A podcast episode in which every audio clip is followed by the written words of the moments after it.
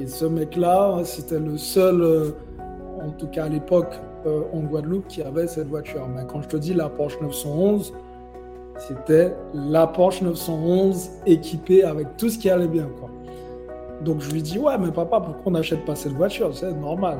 Il me dit, bah attends, toi aussi, calme. Il faut, il faut avoir de l'argent pour acheter cette voiture et elle coûte très très cher. Et je dis, ouais, mais il faut combien d'argent dit, bah je sais pas, il faut en tout cas travailler bien à l'école si tu veux te la payer. Je dis, oui, mais il faut combien d'argent? Est-ce qu'avec un million, c'est possible? Il me dit, oui, avec un million, tu peux acheter cette voiture-là et plein d'autres choses. Et là, c'était fixé. Je savais qu'il me fallait faire un million. Hello les amis, j'espère que vous êtes en forme, j'espère que vous allez bien. Bienvenue dans cette nouvelle interview dans laquelle on va rencontrer des gens qui créent l'impossible dans leur vie. Aujourd'hui, on a la chance de rencontrer Xavier Prétérit, rentier immobilier parti à Miami pour vivre son American Dream. On va retracer dans cette vidéo son parcours de salarié à entrepreneur, investisseur dans l'immobilier, puis infopreneur et entrepreneur sur le web.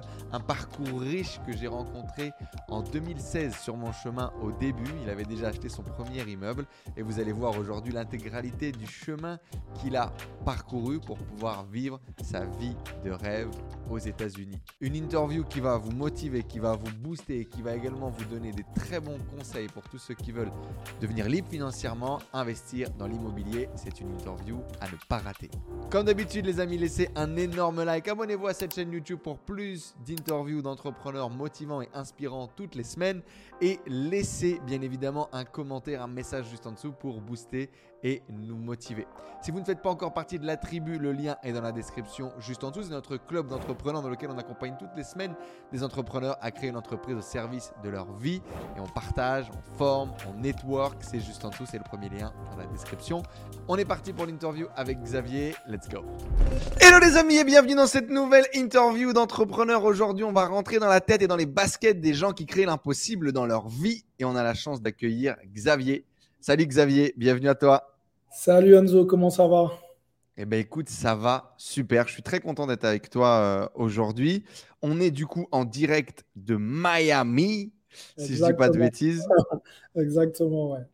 C'est ça. Alors, Xavier, on a plein de choses euh, à dire. Moi, je t'ai rencontré en, 2016 et ça va être tellement cool de pouvoir revenir sur, euh, bah, sur ce parcours.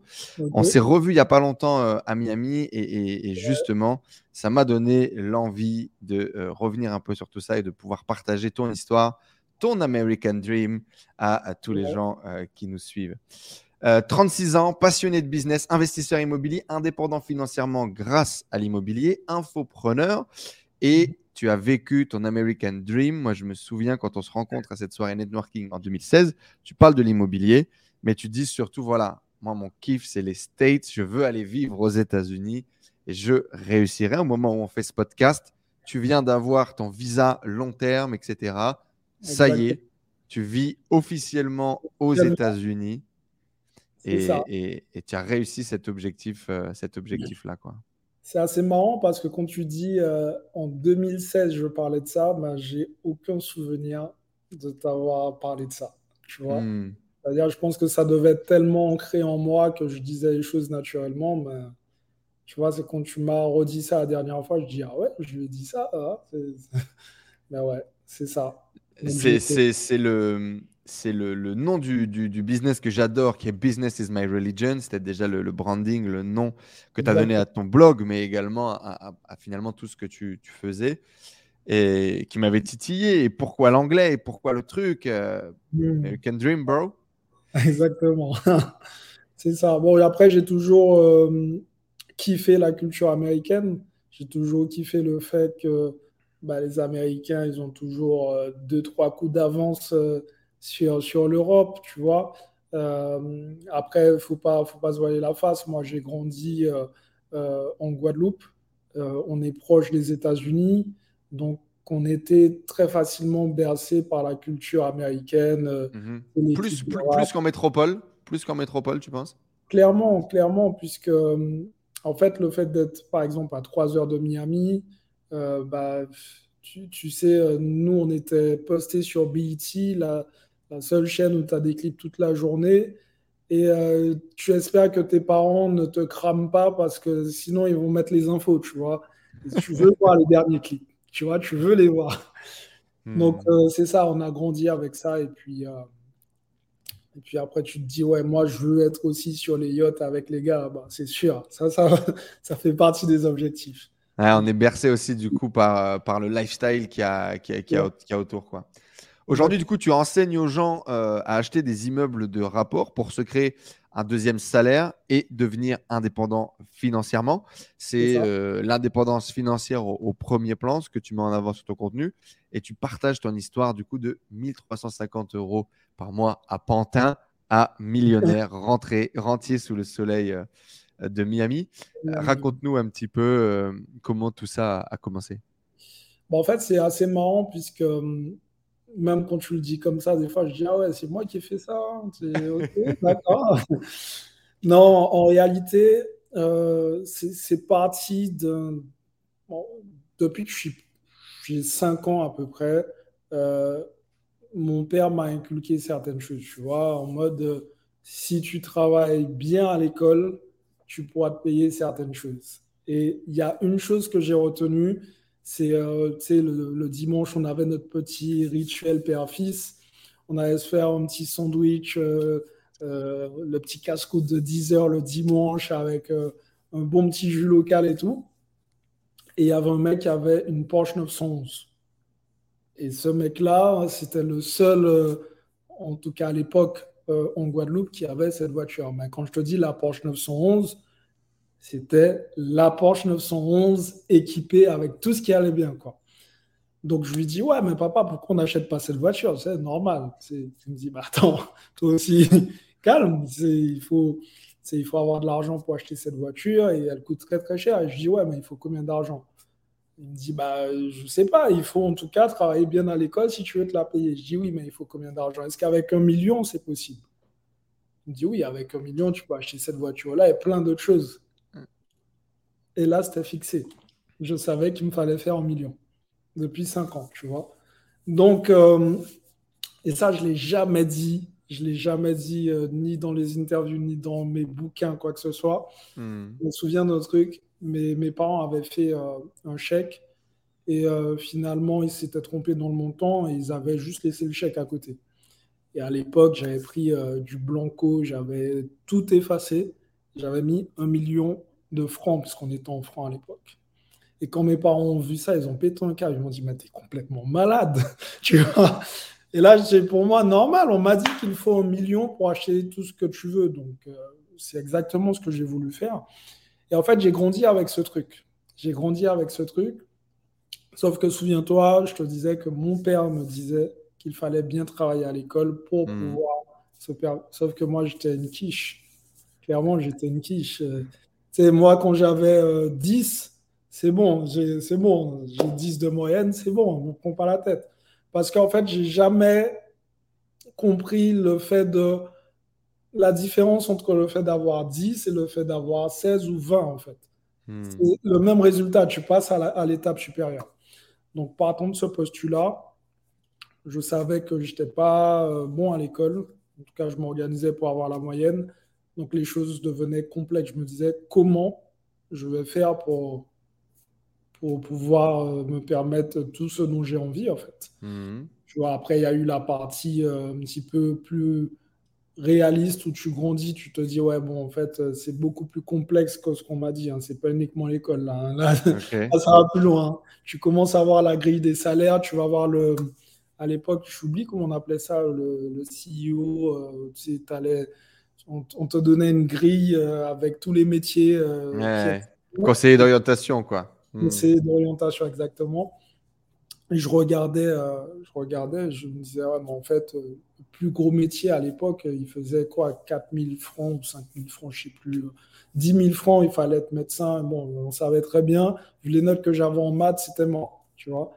Hmm. Donc, euh, tout ça, c'est tu vois, c'est plein de barrières mentales jusqu'au jour où j'ai vu qu'ils ont fait une émission qui s'appelle Capital.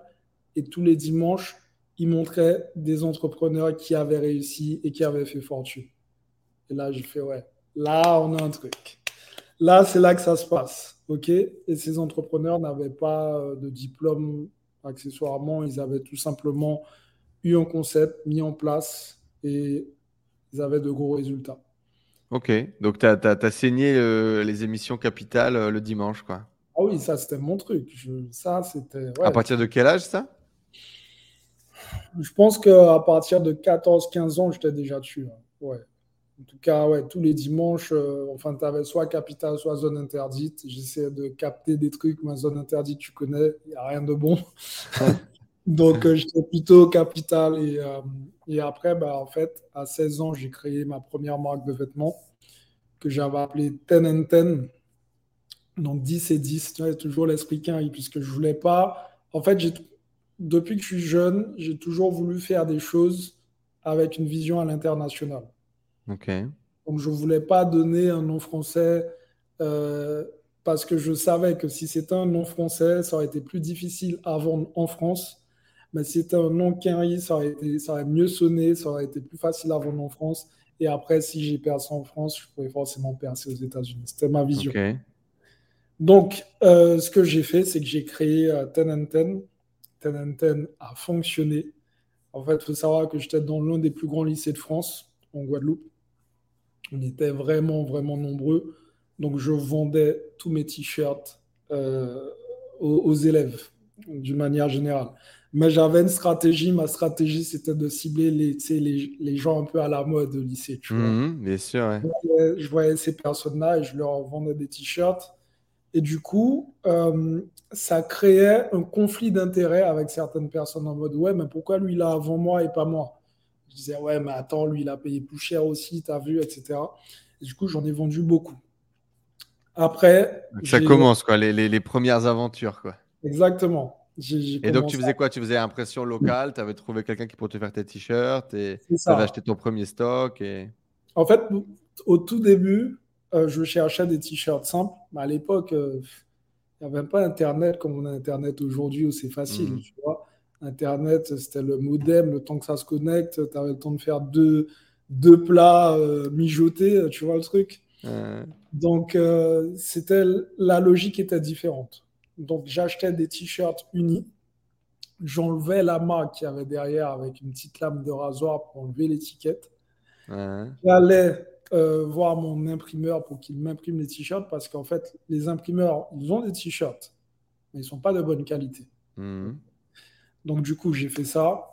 Impression, euh, petit packaging un peu euh, maison. Et je vendais ensuite mes t-shirts à la main.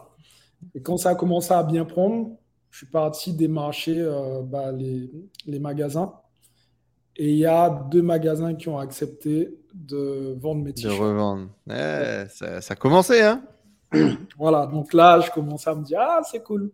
Sauf que je ne savais pas qui achetait mes t-shirts. Tu vois, enfin, à part les gens à qui je vendais personnellement, oui. Mais quand je mettais dans les magasins, je ne savais pas qui achetait les t-shirts. Donc je savais que j'en vendais, mais j'avais toujours ce truc, ouais, mais c'est bizarre, j'en vends, mais je vois personne avec mes t-shirts. Et je vais jamais oublier ça. Un jour, je sors du lycée, ten, normal, et je vois un mec à moto, mais tu sais, c'est les gangsters de l'époque et tout.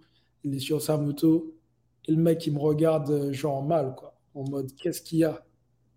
Je dis, mais qu'est-ce qu'il veut lui? Et je vois, le mec, il a du ten ten sur lui. Et là, je fais, ah non, là, c'est lourd. Et je lui ai fait, yeah, genre, j'ai kiffé, tu vois. Et le mec, il m'a regardé en mode, mais qu'est-ce qu'il veut lui? Mais il n'a pas compris que. Et il ne sait pas, ouais. Et, euh, et, là, c'est là que je me suis dit, ah, ok. Donc, en fait, je suis en cours, je fais du cash les gens portent ma marque, c'est c'est ouf. C'est la folie. Exactement. Et au début, mes parents, ils étaient contre.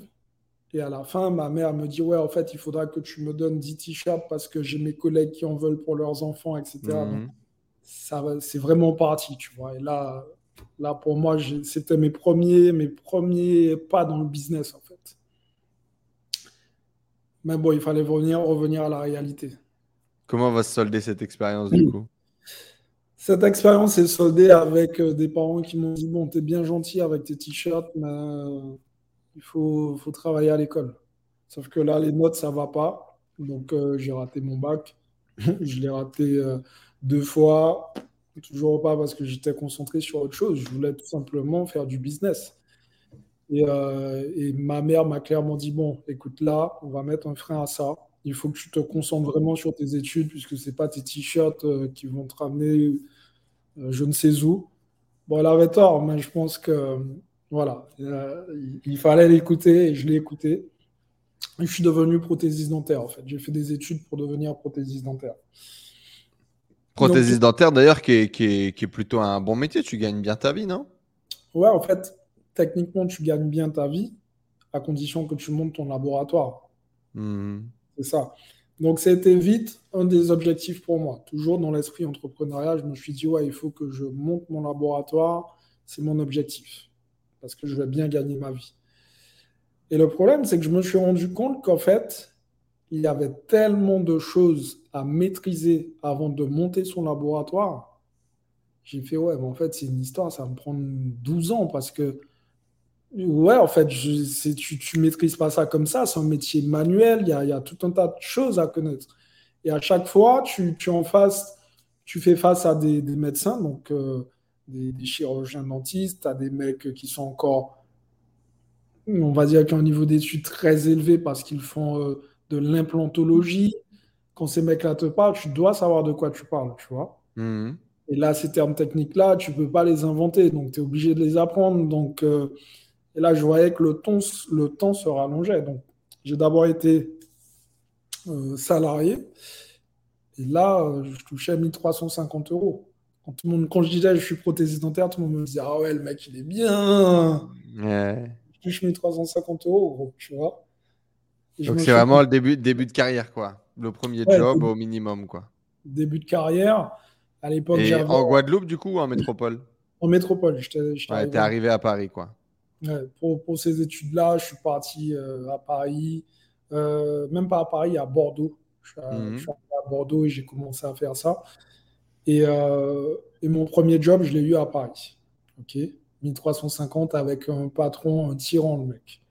D'ailleurs, s'il re- s'il regarde ou il écoute l'interview, j'espère que qu'il va comprendre qu'il était, c'était un vrai enfoiré. Il n'y a pas d'autre mot, tu vois. Ok.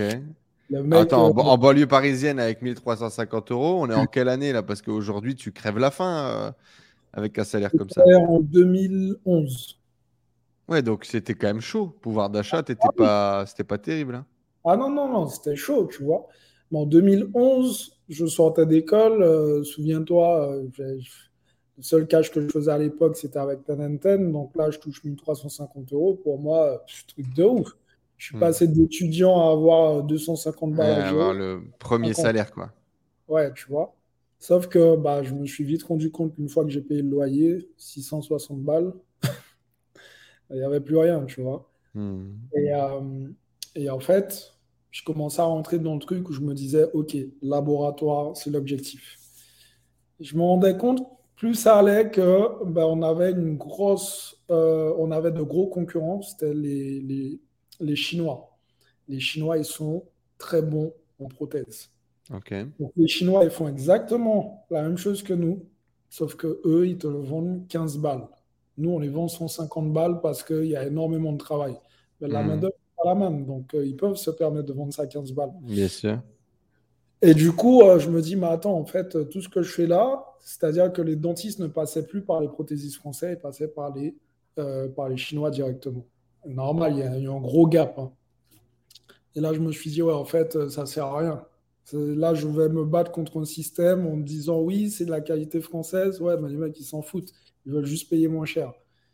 Et à partir de là, je me suis dit, ouais, il faut que je trouve une autre solution parce que ça ne fonctionne pas. Mais je me disais, je me disais ça juste comme ça, en fait. Mhm. Donc, 1350 euros, pas d'oseille, euh, je paye mon loyer, euh, je suis ric-rac à chaque fin de mois. OK? Et au bout d'un moment, je commence à me retrouver à découvert. C'est là où ça commence à devenir. L'engrenage des banques, là. Exactement, tu vois? Et euh, j'étais à découvert de quoi? 50 euros à l'époque. Hein. C'était pas un truc de ouf, Mhm. mais à découvert quand même. Mais j'étais systématiquement sur le découvert parce que à l'époque, dans mon mindset, c'était ah ben j'ai 50 euros en plus, tu vois? Hmm. Donc, j'étais tout le temps à 50 euros de découvert jusqu'au jour où ma banquière m'a appelé, elle m'a proposé euh, d'augmenter mon découvert. Hmm. Et quelle bonne nouvelle, c'est pour les bons clients, tu vois. Et c'est ce que j'ai fait, j'ai augmenté mon découvert et là, je suis rentré dans un vrai engrenage. Donc toujours de, de, dépenser plus et, puis d'être, euh, de payer plus de frais bancaires et exact, devenir le pigeon qui alimente la banque. Quoi. C'était clairement ça. Même pour moi à l'époque, c'était euh, ok, j'ai plus. Donc je ouais, c'est du pouvoir d'achat pour toi. Voilà, tu vois, je le voyais comme ça en sachant que, bah, comme je te disais, avec mon salaire, une fois que tu as payé le loyer, euh, c'est mort. Donc à partir de là, les choses ont commencé à devenir très complexes. Et, euh, et c'est là où je me suis dit, ouais, en fait, il faut que tu trouves une solution. Donc là, j'ai commencé à chercher sur Internet, comme beaucoup de personnes, euh, comment devenir riche. bon, après, tu sais. Euh, tu avais encore ces rêves, du coup, de, de gosse, de, de, de, de, la Porsche, des, des, des, millions, de la belle vie, de l'American Dream. C'était encore présent ou ça avait été tué un petit peu par, par la vie réelle? C'était euh, c'était présent, mais j'essayais de ne pas y penser parce que je me disais, euh, en fait, le fait d'y penser, ça me donnait l'impression de, mec, t'es en train de faire tout le contraire là, tu vois. tu vas de l'autre côté, tu vois. Donc j'essayais de pas y penser, mais c'était présent. Sauf qu'à l'époque, j'habitais dans le 92 à Levallois et il y avait un concessionnaire Porsche euh, à 4 minutes à pied de chez moi. Hmm. Donc, tous les, tous les 4 matins, il y avait un mec qui me rappelait que, oh gars, n'oublie pas. T'as des rêves. Voilà, t'as des rêves. Et en fait, euh, ben, j'ai remonté la pente. J'ai arrêté d'être à découvert, je me suis serré la ceinture. Euh, j'ai commencé vraiment à, à, me mettre bien, à avoir des économies. Et j'ai eu euh, quasiment un an de. Pas un an, mais j'ai eu l'équivalent de 2000 euros de côté. De, un petit peu moins de 2000 euros de côté. Euh, en me serrant la ceinture, en faisant des petits jobs à gauche, à droite, tout ce que je pouvais faire, je l'ai fait. Et là, j'ai fait Ah ouais, c'est ça. Là, là, je commence à voir la lumière du jour. Et j'ouvre ma boîte aux lettres et je vois les impôts à payer. Mec, je n'étais pas habitué avec ça. Je savais pas. Je rentrais dans la vie active. Et je voyais, euh, bah, j'avais à peu près euh, bah, l'équivalent de mon salaire à payer en impôts, tu vois. Ouais, bien sûr. Donc je suis reparti à la case départ. Et là, j'ai commencé à dire, chercher des biographies. J'ai regardé les biographies de tous les mecs qui avaient, euh, qui avaient réussi, en tout cas financièrement. Et je suis tombé sur Total Recall d'Arnold Schwarzenegger. J'ai lu ce livre. Là, je fais OK, c'est l'immobilier le truc. C'est l'immobilier. Là, il n'y a plus de mystère, c'est ça. Eh, pour tous ceux qui, qui ne connaissent pas du coup l'histoire d'Arnold Schwarzenegger, et euh, t'en parles d'ailleurs sur une autre interview où tu dis j'ai été bluffé. Je pensais qu'Arnold Schwarzenegger était devenu une star et riche avec euh, le cinéma, alors que Arnold, quand il démarre la carrière dans le cinéma, il est déjà millionnaire vu qu'il a fait des coups en immobilier. Et c'est ça qui te donne envie vraiment de te lancer dans l'immobilier? Ouais, là, clairement, je me suis dit, ouais, puisque en fait, j'ai vu ça, j'ai vu d'autres gars aussi qui avaient de l'immobilier, qui ont commencé un peu par ça. Je me suis dit, mais en fait, c'est ça, mais pourquoi je n'y ai pas pensé avant? Donc, naïvement, je me suis dit, en fait, l'histoire, elle est simple. Tu vas à la banque, tu demandes un crédit, tu achètes et puis basta. Mais avant d'aller à la banque, je suis parti voir un agent immobilier à côté de chez moi, toujours. Et euh, je regardais, je commençais à regarder avec mon œil naïf. Et le mec, il me dit, euh, ouais, j'ai une question, euh, vous gagnez combien? C'est moi, c'est un agent immobilier, je connais pas le milieu, donc il me pose la question, je réponds naturellement, je suis à 1350 euros. Et là, le mec, il me dit, bon, allez-y, c'est pas fait pour vous. Quoi. Il ouvre la porte, il me dit, bonne journée. Et là, je suis rentré. Enzo, franchement, eh, c'est comme s'il m'avait mis un coup de massue. J'étais pas bien. J'étais pas bien, je suis, rentré chez moi, je me suis endormi direct. Je dis, en fait, j'avais trouvé le truc, le mec, il me dit, c'est mort. Et le lendemain, je me réveille, j'ai toujours ce truc en mode, ouais, je suis pas bien. Je vais à la fenêtre et je vois une Porsche 911 en bas. Et le mec, il n'a pas de pression. Je fais, non, je vais le faire. Ah, je vais le faire. Et là, j'ai commencé à faire des recherches. Et euh, je me suis dit, OK, il m'a dit que c'est pas possible, je vais regarder euh, quelque chose de plus petit. Donc, je cherchais des tout petits studios, des chambres de bonne. Après, je me suis dit, bah, des parkings aussi, il faut bien que les, les mecs garent leur Porsche quelque part. Mmh. Aussi de l'immobilier. Et j'ai, en fait, c'est là j'ai commencé à faire mes recherches. Je cherchais des parkings, des parkings, jusqu'au jour où je suis tombé sur une annonce vend place de parking. Si vous achetez l'appartement avec euh, bah, la place de parking est offerte, ou sinon la place de parking, vous la payez tout simplement. Séparément, quoi. Et, et à ce moment-là, du coup, tu, tu suis des gens sur Internet qui parlent de ça Par exemple, c'est des canissettes qui parlaient d'acheter des parkings ou, pas du tout Vraiment, c'est acheter de l'immobilier et tu, et, tu fais tes recherches un peu par toi-même et cette idée d'acheter un parking te vient un peu par toi-même En fait, il faut savoir un truc. Euh, à l'époque, je ne savais même pas qu'il y avait ce genre de truc euh, de Cédric Canissette. Il y a une personne que je connaissais à l'époque. Euh, comment il s'appelle? Ce banc, peut-être? Non, même pas. Je connaissais pas ce bon. Je connaissais Aurélien Amaker. Ouais. Je cherchais des moyens de faire de l'argent, en fait, tu vois. Et donc, ouais, à l'époque, son blog était référencé, quoi. Exactement. Et lui, il parlait de vivre avec son blog, enfin d'avoir des revenus complémentaires. Donc lui, je connaissais ce mec-là, mais c'est le seul que je connaissais. Donc je hmm. suivais tout ce qu'il faisait, tu vois. Les autres, je n'avais pas cette connaissance, tu vois. Et c'est bien après que j'ai vu qu'il y avait Anicette qui faisait ça et j'ai dit Ah, je ne suis pas fou, je suis sur la bonne voie, tu vois. Mhm. Ah, Donc, euh, une fois que bah, j'ai fait mon, premier investissement, entre guillemets, où je tombe sur un agent immobilier, au début, il me dit Ouais, je vous montre l'appartement avant de voir la place de parking. Et dans ma tête, je me dis Ouais, il essaie de me refourguer son truc, je ne suis pas un débutant, tu vois. Et en fait, j'arrive dans l'appartement et je vois que en fait, c'est fait pour moi, quoi. Là, je lui dis, ouais, c'est bon. Il me dit, c'est bon quoi? Je lui dis, c'est bon. Il me dit, oui, mais quoi? Je dis, ben, on signe. Il me dit, oui, mais euh, attendez, on n'a pas encore vu la place de parking. Hein. Là, je fais, ah oui, c'est vrai, là-bas, je suis venu pour ça. c'est pas con. tu vois Et on va voir la place de parking. Je vois deux traits au sol. Et je fais, ouais, ok, bon, bah, ok, bon, ben, on remonte et euh, on signe et je signe les papiers, euh, je fais euh, l'offre d'achat. Je ne sais même pas si, je pouvais appeler ça offre d'achat. Tu sais, tu, sais si à l'époque la banque elle te suit ou pas? Non, qu'est-ce que tu racontes Pour moi, c'est. Tu pars vraiment. Euh, je pars vraiment, ouais. Ça va passer quoi, ça marche comme ça. Sans pression. Sauf qu'au moment où j'ai signé le truc, au moment où je pars, je me rends compte qu'en fait, il faut euh, accessoirement peut-être demander à ta banque. Ça peut fonctionner si tu demandes, tu vois. Et là, je fais merde. Et en fait, comme j'avais commencé à faire des petites recherches, je me suis dit, OK, je vais demander à un courtier directement. Mhm. Ma première opération, bah, je suis passé par un courtier. Et quand il a vu mon dossier, il m'a dit, OK, bon, on va trouver une solution. Bon, c'est vrai, euh, j'avais à l'époque euh, à peine 2000 euros d'apport. Il m'a dit, bon, c'est vrai, c'est un petit peu juste, mais euh, comme vous êtes jeune, ça va le faire. Et c'est comme ça que j'ai fait ma première opération. Et donc, tu as acheté cet appartement, du coup, et même pas le, et même pas le parking au final Si, c'était avec la, la, place de parking. Puisque tout était dedans, mais du coup, tu as acheté l'appart. Tu n'as pas acheté le parking. Exactement, acheté le exactement c'est ça. Et, euh, et, du coup, l'appartement, il y avait tout à refaire dedans. Manzo, je ne sais pas planter un clou jusqu'à présent. Euh, quand j'ai expliqué à mes parents que j'avais acheté un appartement, particulièrement mon père, qui, qui, est un très bon bricoleur, quand je lui ai dit que j'ai acheté un appartement. il, a rigolé, quoi. non, non. Il, il m'a dit, mais, tu m'as dit qu'il y a des travaux, mais qui va faire les travaux? Je dis, ouais, t'inquiète, je vais trouver. Euh. Et je me souviens, à l'époque, il me dit, ouais, mais. Ok, mais va, alors je vais te faire un plan pour que tu puisses voir pour les, les canalisations, pour la plomberie et tout.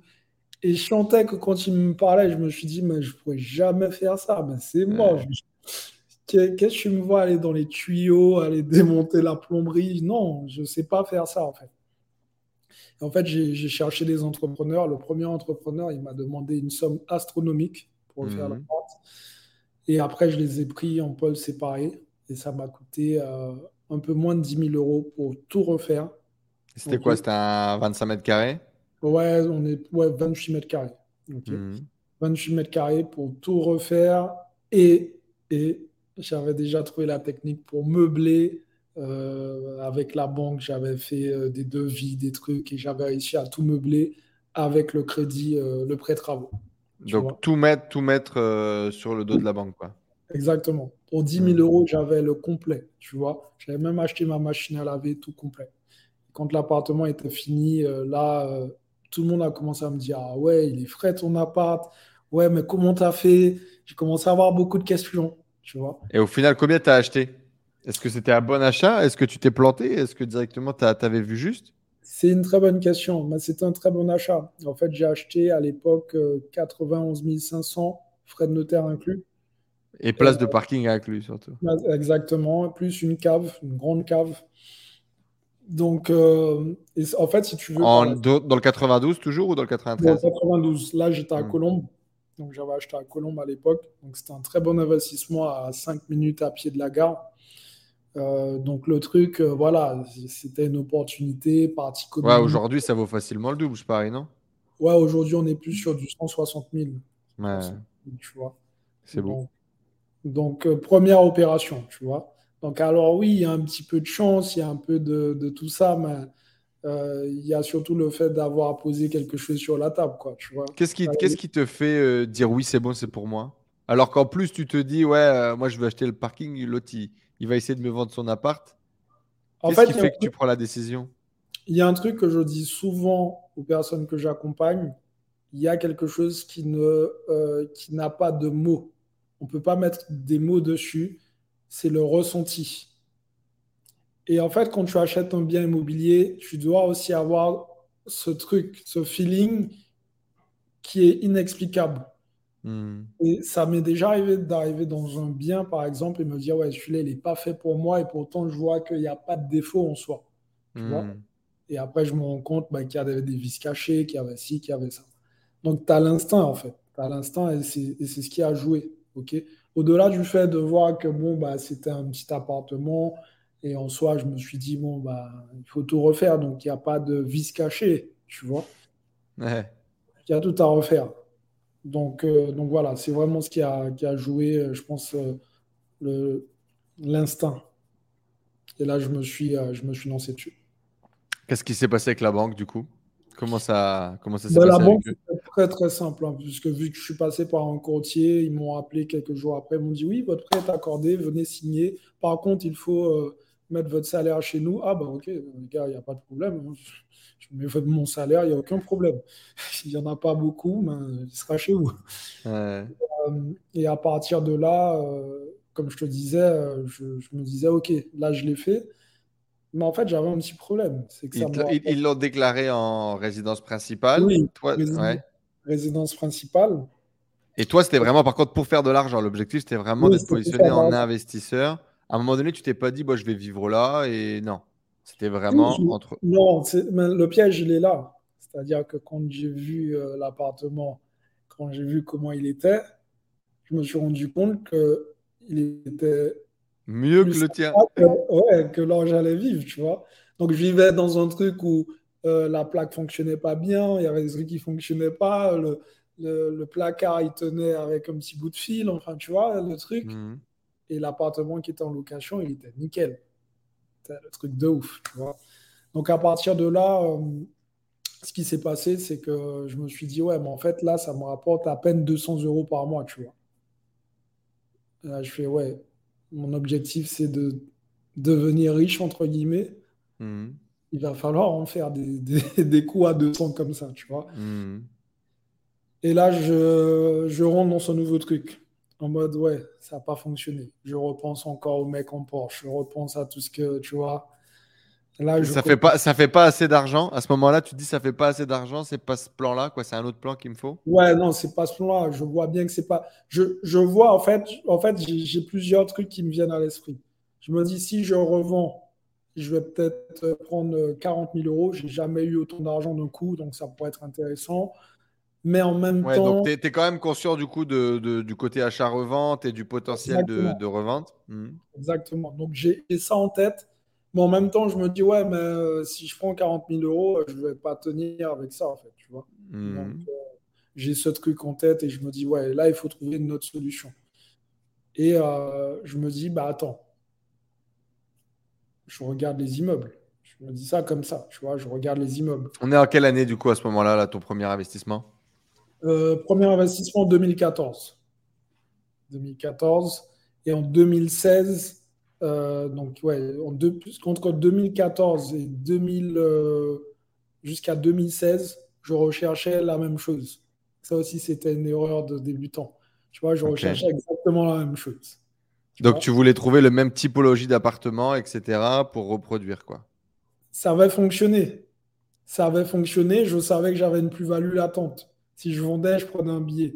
Donc, je voulais faire la même opération. Sauf que, bah, c'est pas tous les jours Noël. Donc, euh, hmm. deux, ans, sont passés. Là, je me suis dit, ouais, bon, là, il faut faire quelque chose. Il faut faire quelque chose de sérieux. Et euh, j'ai commencé à regarder les immeubles. Donc, j'ai regardé évidemment euh, en Ile-de-France. Quand j'ai vu les prix, je fais, bon, ok. Là, là c'est moi. C'est moi. Je sais que c'est pas pour moi, là, pour l'instant. Et après, bah, ce que je t'ai pas dit, c'est que hum, j'ai vécu un an dans le nord de la France donc, je me suis dit, mais pourquoi je ne regarde pas dans le nord de la France? C'est probablement moins cher. Hmm. C'est beaucoup moins cher. c'est exactement ce que j'ai vu. J'ai vu que l'appartement que j'ai acheté, pour le même prix, j'aurais pu acheter un immeuble. Hmm. Donc là, mon cerveau en ébullition, c'est reparti. Là, je revois plein de choses. Je revois euh, Jay-Z, je sens que je vais être sur son yacht bientôt. Je, tu vois, je revois tous ces trucs-là, tu vois. Hmm. Et là, je me dis, OK, on va aller acheter un immeuble. Et je commence à faire des recherches et je tombe sur un immeuble euh, qui était euh, affiché à, je ne sais plus, 120 000, 120 euros. Et je négocie à 98 000 frais de note Premier immeuble, j'achète 980 euros de cash flow, 900 euros de cash flow. Merci, au revoir. Je vois que mon salaire, il est fait. Où ça, du coup? Euh, À Lillers. Mhm. Tu vois? Première opération, enfin, première grosse opération avec un immeuble, je vois que j'ai quasiment mon salaire, là, tu vois? Et là, Donc là, tu as quoi? Tu as trois locataires? J'ai trois locataires, c'est ça, euh, en tout. Euh, oui, puisque c'est un immeuble de deux étages. Donc, euh, donc voilà, et là c'était fini. Ouais, donc là, trois appartements en un, quoi. Et là, directement, il n'y a pas de travaux à faire, le truc est déjà loué quand tu l'achètes il n'y avait pas de travaux à faire. En fait, euh, pour ceux qui regardent, pour qu'ils comprennent bien, j'avais une surface commerciale et un appartement dessus. OK Donc, euh, j'ai acheté ça comme ça. Le truc, il était loué, ça tournait bien. Donc là, tu avais, avais, deux locataires. Tu avais la surface commerciale et le locataire au-dessus, c'est ça? Voilà. Plus l'appartement, que, le premier appartement. Plus le tien à, Colombe. Et à ce moment-là, direct, ça fait 900 euros de différence entre le coût du crédit et les revenus que tu fais tous les mois. Exactement. donc là, c'est beaucoup plus intéressant. Et là, là c'est ouais, c'était fini. Je me suis dit, bah, il faut que je fasse que des opérations comme ça. Tu vois Et à, partir de là, c'était. Et je, je, crois que quand on se rencontre en octobre 2016, c'est à ce moment-là, à peu près. Tu as ton immeuble. J'avais déjà mon immeuble. Ouais. Tu avais déjà ton immeuble.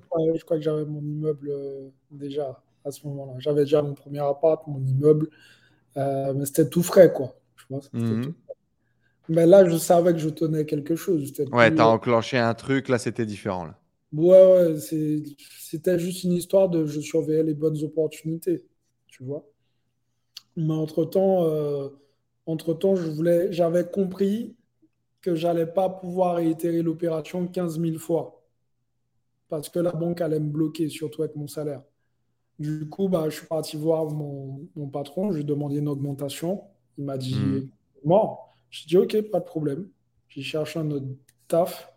La semaine d'après, j'ai changé de taf. Prothésiste toujours? Prothésiste. Je suis passé de, puisque j'avais eu une petite augmentation de 1000, euh, j'étais passé à 1450, quelque chose comme ça. Donc je suis passé de 1450 à 2000.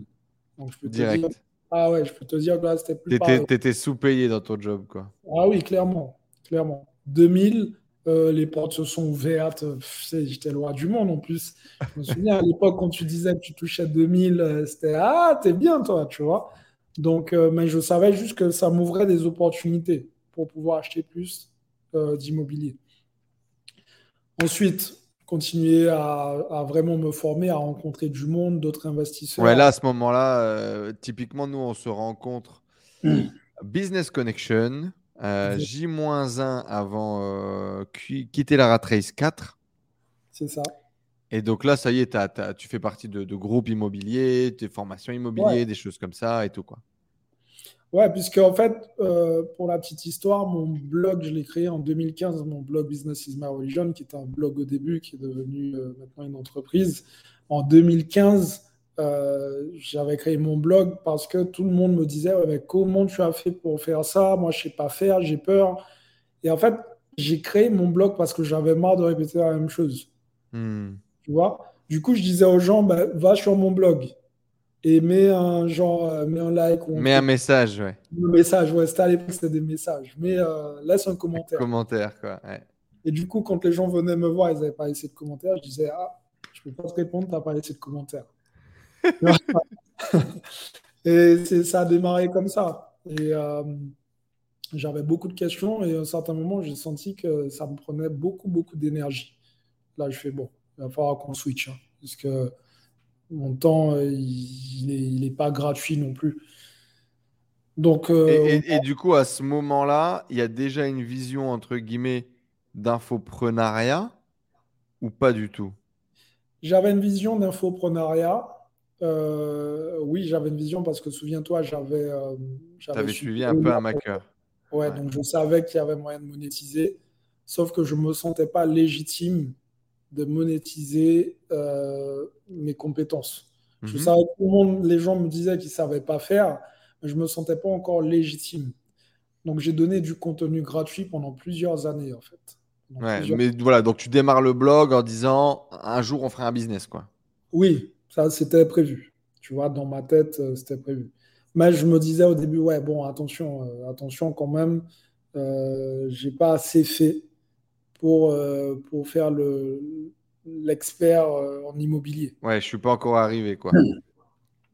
Donc ça, c'est toujours le truc, euh, j'avais un petit peu le syndrome de l'imposteur, tu vois. Les gens me disaient, ouais, mais mec, tu dis que tu n'as pas assez fait, mais tu as quand même acheté un immeuble. Je dis, ouais, mais ah, il manque un truc, tu vois. J'ai pas, je sens que j'ai pas tout. en mhm. fait, j'ai enchaîné avec un autre immeuble ça a été très vite après. Hein. En 2017, un autre immeuble. En 2017, je crois que j'ai acheté même deux immeubles, quelque chose comme ça, ouais. Deux immeubles, trois immeubles. J'ai enchaîné, en fait. J'ai enchaîné dans la même année. J'ai appris des techniques. J'ai utilisé des techniques pour ne pas payer les frais de notaire. Enfin, voilà, j'ai fait plein de choses comme ça. Et là, j'ai commencé à me retrouver avec un vrai patrimoine. OK? Un patrimoine, mais maintenant, ce que les gens ne disent pas, c'est un patrimoine avec de l'humain à gérer. C'est arrivé quand ça? C'est arrivé euh, très rapidement. Fin 2017, début 2018 Ouais, fin 2017, début 2018, c'est exactement ça. début 2018, je commence à avoir des problématiques. C'est-à-dire que moi, je me suis toujours dit, euh, je fais de l'immobilier, je, fais, que des trucs de, de dingue. Que des trucs de dingue. Et c'est exactement ce que j'ai mis en place euh, à chaque fois que j'achetais un, bien, je retapais, je faisais de belles prestations, mmh. décorer avec goût, etc. Et là, je me suis rendu compte que les locataires, c'était les personnes, pas tous, mais les plus ingrates. Mhm. Et là, j'ai pris des claques. Puisqu'en fait, à chaque fois, il y avait un truc. Ah ben oui, mais il me manque ça. Ah ben oui, il me manque ça. Mais en fait, au début, je ne connaissais pas tous les trucs. Et à mes débuts, je donnais à mes locataires des choses que normalement un propriétaire ne donne pas. Ok. Tu faisais du service, tu faisais du, du, plus, quoi. Tu faisais du bonus. Et en même, bonus. Je me disais, ouais, je veux que mon locataire soit bien, j'avais ces valeurs vraiment. Et en réalité, euh, bah, des fois, je commençais à avoir des personnes qui ne payaient pas, des personnes qui se foutaient de ma gueule ou ce genre de choses. Donc, qui me disaient, tu faisais principalement de la location à l'année, du coup, classique? Classique. Moi, j'ai toujours eu une, une vision en tête. C'est si je fais un truc, ça doit durer j'ai jamais voulu faire un truc, un, overnight, tu vois. Hmm. Donc, je voulais que ça dure et que ça, ça finance en fait ma vie au quotidien. C'était vraiment ça l'objectif. Ok. Et c'est à partir de là, en fait, c'est à partir de là que j'ai compris qu'ok, là, il y avait de l'humain à gérer, c'était, c'était un business, c'était un métier. Donc c'est quoi? C'est au quatrième immeuble, trois immeubles plus Colombe euh, Ouais, je crois que c'est au troisième immeuble que je me suis vraiment rendu compte de ça. Ok. Et à ce moment-là, ça faisait combien de cash flow? De 3000 Ouais, j'étais à peu près aux alentours de 3000, quelque chose comme ça. Donc suffisant pour quitter ton job, mais en même temps, si tu quittes ton job, tu peux plus rien faire. C'est ça. C'est ça. En fait, je, là, pour l'instant, j'étais pas en mode je quitte mon job. J'étais en mode je dois taper le million. de patrimoine. Je dois taper, ça c'était Là, une fois que j'étais là, je dis, je suis trop près du but, je dois taper le million de patrimoine et je dois avoir un cash flow qui me permet de, si j'ai deux immeubles qui ne fonctionnent pas, je sais que je peux manger. quoi. C'était vraiment ça hmm. l'objectif. Et c'est à partir de là que ça, a commencé à s'accélérer, puisque j'ai dû gérer l'humain, j'ai dû mettre en place son système, commencer à, faire bah, tout simplement le, policier. Et là, j'ai dû changer euh, ma, un trait de ma personnalité. Je suis quelqu'un d'assez calme et gentil. J'ai dû changer ça, être un peu plus ferme, plus strict. Et, euh, là, j'ai commencé à avoir de vrais résultats, avoir un cash flow qui tombe, comprendre le fonctionnement, trouver les bons interlocuteurs. Ça aussi, ça m'a pris du temps. Et, euh, ensuite, euh, j'ai acheté un immeuble de 13 lots. C'est le plus gros immeuble que j'ai acheté. Ça, j'avoue, quand je l'ai fait, j'avais la pression. T'as bégayé un peu? Ouais, j'ai bégayé un peu. Là, je savais que c'était un projet assez costaud. Et, euh, en banlieue, du coup, ou en France, dans le nord de la France, en banlieue parisienne Dans le nord de la France, toujours. Le nord, de la France. Ma, zone de prédilection. Ah, c'est là où tu as fait de l'argent. Super. Exactement. Tu vois Et donc, du coup, 13 lots, local commercial encore et, Il n'y a pas de local commercial. Pas de local. Que des petits appartes. Que des, que des appartes. Euh, j'avais du T3, T2 quelques studios. Ouais, donc c'est déjà un sacré projet. Hein. Ouais, c'était un gros projet. Euh, mais c'est pour moi, c'était effrayant. Tu vois, à l'époque, c'était effrayant. combien? Euh, On était sur du 497 000, quelque chose comme ça, presque un demi-million, tu vois. Tu vois, donc c'était effrayant. Et la banque, elle te suit? La banque, en fait, pour la petite histoire, à chaque fois, elle me disait non, je ne vous suis pas. Euh, mais bon, ok, je vous suis là, mais c'est le dernier truc. Et euh, genre six mois après, je revenais avec un autre projet. Hmm. et, ce dernier projet, ma banquière, je me souviens, elle m'a dit Bon, écoutez, asseyez-vous, monsieur Prétérit. On vous suit sur ce projet-là, mais par contre, on ne pourra plus vous suivre. C'est vrai, vous êtes super gentil et tout, mais là, c'est. Et j'ai senti que là, c'était mon dernier crédit, tu vois. Ouais. Et là, je me suis dit, OK, là, il faut vraiment. Tout était toujours clean. Tes comptes étaient toujours nickel. Les business généraient tout le temps de l'argent, etc.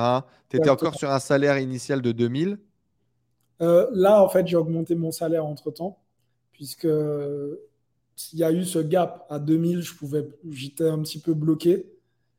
Et euh, je suis parti voir mon patron. Je lui ai dit, écoute, j'ai besoin de, de, gagner plus d'argent, donc il faut que tu aies quelque chose à me proposer. Il me dit, ouais, mais tu me dis ça comme ça. Euh, est-ce que ça te dit d'être euh, chauffeur-livreur pour euh, livrer les prothèses? Ok, ça me va. En plus, de... en plus du boulot, quoi. Exactement. Et le mec qui me dit ça, mais en mode euh, genre pour rigoler, je dis ouais, moi ça me va. C'est payé combien? Il me dit bon, bah du coup, ça va être 300, 300 euros en plus. Je lui dis je veux que ça apparaisse sur la fiche de paye. Je veux que ça apparaisse sur la fiche de paye parce que je sais que c'est ce qui va Jouer à la banque.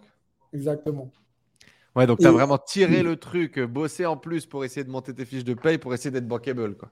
Exactement. Sauf qu'à 2300, ça reste encore juste. Hmm, bien sûr. Surtout que tu as déjà euh, trois immeubles sur le paletot. Et... Exactement. Hmm. Ce qui s'est passé, c'est que il y a eu un poste qui s'est libéré, un poste de chef de laboratoire. Et je suis parti voir mon boss, je lui ai dit, écoute, j'ai besoin de te parler, assieds-toi. On se tutoyait en plus, tu vois, c'était un mec euh, jeune qui avait monté sa boîte. Et je lui disais, bon, là, mec, euh, tu sais que j'investis dans l'IMO et il me faut ce poste-là. Il me dit, ouais, mais Xavier, je, ouais, mais tu, tu veux ce poste-là, est-ce que tu pourras gérer? Je lui dis, t'inquiète pas, je vais pouvoir gérer ce poste. Je n'ai qu'une parole. Il me dit, ouais, il faut que je réfléchisse avec mes associés et tout. Et là, la pression. Les mecs qui me disent, OK, on te met sur le poste, euh, mais on bouge pas ton salaire pendant un an pour voir. Je dis, les gars, les gars, dans ce cas-là, non, en fait, je reste là. en fait, ils voulaient vraiment me mettre sur un poste pendant un an pour voir si j'arrivais à gérer et ne pas me payer en plus. Ben ouais, mais là, déjà, tu touches 2300, c'est déjà pas mal. Je dis, les gars, non, par contre, je suis pas un bleu. Donc, non. Et en fait, au bout d'une semaine, ils ont fait entretien sur entretien, entretien sur entretien, il n'y avait que des quiches. Et à chaque fois, à chaque fin d'entretien, je disais N'oubliez pas, je suis là. N'oubliez pas, je suis là. Et du coup, ils m'ont dit Bon, Xavier, combien tu veux? J'ai dit, je veux 2600 euros rien du tout. Ils m'ont dit, ouais, mais t'as pété les plombs, mais on va jamais te donner 2600 euros. J'ai dit, ok. À la fin de la semaine, les mecs, ils avaient essuyé je ne sais combien d'entretiens. Ils m'ont dit, bon, écoute, on te donne 2600 euros. Mais, c'est la dernière fois. Eh, non, ils disent, oh, là, par contre, intérêt de nous envoyer du lourd. J'ai dit, ok, les gars, ok, les gars. Et en fait, j'avais quasiment 3000 euh, euros. Des fois, je faisais des 3000 euros en faisant le truc de chauffeur-livreur. Donc, j'étais à 2009, 3000, 2009, 3000. Mais par contre, je bossais comme un chien. Vraiment. 7 jours sur 7. Je bossais 7 jours sur 7. bon, tu as fait x2 à ton salaire quoi, depuis le début euh, en allant chercher tes promotions. Quoi. Exactement. Et c'est à partir de là que le troisième projet est arrivé. Enfin, le troisième, je ne sais pas le combien, mais ce projet de 13 lots, en tout cas, est arrivé. Et là, j'ai fait OK. On y va. Et c'est là que la banque m'a financé. Euh, et elle a vu, elle a vu le salaire, elle a dit oui, c'est vrai que vous avez augmenté votre salaire, mais euh, là, au-delà de ça, ça, devient risqué pour la banque. Vous êtes quand même endetté à plus d'un million euh, deux cent mille. Tu avais déjà plus d'un million d'endettement? De, si, je, si je partais avec ce bien-là, ça dépassait le million en fait. J'allais passer à un million cent mille, quelque chose comme ça. Donc tu avais 500-600 000 d'emprunts déjà, qui tournaient, qui roulaient, qui généraient du bénéfice mais quand même, tu avais déjà 500-600 000 d'emprunt et là, tu redemandais 500 000. Ouais, c'est ça. Mais là, le gros avantage, c'est que tout l'argent généré avec l'immobilier, j'y touchais pas. D'accord, tu ne consommais pas cet argent, tu le laissais sur les comptes. Je vivais, j'ai appris vraiment de mes expériences, je vivais bien en dessous de mes moyens. C'est-à-dire, je, je prenais euh, mes petites gamelles, j'allais au boulot, euh, je, je claquais pas. Tu faisais attention, quoi. Je faisais vraiment attention. Chaque euro était dédié à ça. Je le mettais de côté. Et donc, tu laissais le, cash monter sur les comptes et tu créais ton cash flow. Tu étais quoi? Tu étais en perso? Tu n'avais pas de société à ce moment-là? Tu étais en LMNP ou quelque chose comme ça? J'ai eu une partie en LMNP ouais, au début. Euh, donc, j'étais en perso. Donc, tout le cash était là, tu vois. C'était sexy aux yeux de la banque. Ils voyaient du cash. Euh, ouais, tu faisais vraiment tout pour ah oui. pouvoir continuer. Quoi. Tu créais le, meilleur terreau possible. Exactement. Je ne donnais pas l'opportunité de me dire non. Peut-être l'opportunité de dire c'est la dernière fois, mais pas non. Tu vois ce que je veux dire? Hmm. Euh, Quand il me disait oui, mais là, ça risque d'être un peu compliqué, je dis mais dites-moi qu'est-ce qui est compliqué pour savoir comment je peux faire mieux. Hmm. ils n'avaient pas cette question. Parce qu'il fallait trouver un truc à dire les comptes étaient bien, les... tout fonctionnait, tu vois. Et, euh, et du coup, bah, je me suis retrouvé à, faire une, opération juste avant celle-là, une opération qui n'a pas fonctionné. Ok. Euh, c'est-à-dire la banque m'a financé, euh, j'ai tout eu, mais le, la vendeuse a vendu le bien aussi à quelqu'un d'autre en même temps. Ok. Chose qui ne peut pas se faire. Donc, arrivé chez le notaire, nous étions deux à avoir notre financement. What the fuck? Et même le notaire me dit bon, écoutez, c'est la première. Mais vous avez vous avez rendez-vous en même temps chez le notaire? Ouais. Et le notaire nous dit bon, on vous a contacté tous les deux parce que c'est la première fois qu'on voit ça. Vous avez tous les deux votre crédit. Et le problème, c'est que euh, le problème, c'est qu'on ne peut pas vous vendre à tous les deux. Donc moi, très pragmatique, je dis qui a fait l'offre en premier? Monsieur Pétaïd, c'est vous. Ah ben voilà, c'est réglé. Je me dis non, ça ne se passe pas comme ça. On doit rentrer dans des procédures. Je fais les gars, les gars, j'ai. Est-ce que tu n'as pas fait un petit. C'était vraiment un bon plan? C'était quoi? C'était un, immeuble aussi? Ouais, c'était un immeuble aussi. C'était un bon plan, il était bien placé. Euh, euh, tu regardes l'autre acheteur, tu dis donne-moi 10 000 et je m'en vais. non, même pas. bien un truc. Les autres achats, qu'est-ce qu'ils nous font? C'est un couple. Ils me disent, Monsieur Prétérit, en fait, on achète ce bien-là, c'est pour notre résidence principale. Et euh, on a déjà donné notre préavis sur, notre, sur notre appartement. Donc, on va être à la rue. Donc, si vous ne bloquez pas. C'est une résidence principale vraiment dans un immeuble? Ouais, C'est quoi cette flûte? Tu vois? Non, mais en fait, ils, avaient, ils m'avaient expliqué le projet, qu'ils allaient prendre le haut pour eux et faire euh, de la location en bas euh, pour qu'ils aient plus à travailler, en fait, tu vois? Mhm. Donc, tu vois, ça, ça avait du sens. Il les plans étaient faits. Ils m'ont montré ça, donc je, je savais que c'était vrai, tu vois? Ok. En même temps, je me dis, mais attends, business is business. hein. Après tout, euh, tu vois, tu me dis ça, mais après, je dis, c'est pas de ma faute en même temps. C'est pas moi qui ai fait ça. Bien sûr. Mais, mais n'oublie pas, après, voilà, je suis un mec un peu sensible, tu vois. Donc, euh, j'ai fait, ouais, bon, j'avoue, j'aurais pas kiffé être à la porte. euh, ça, Et tu vas laisser l'OP du coup? Et je laisse, euh, je laisse l'opportunité aux, aux autres hackers de, de faire l'opération. Ça se décide comme ça chez le notaire en une heure là? Ouais, en une heure.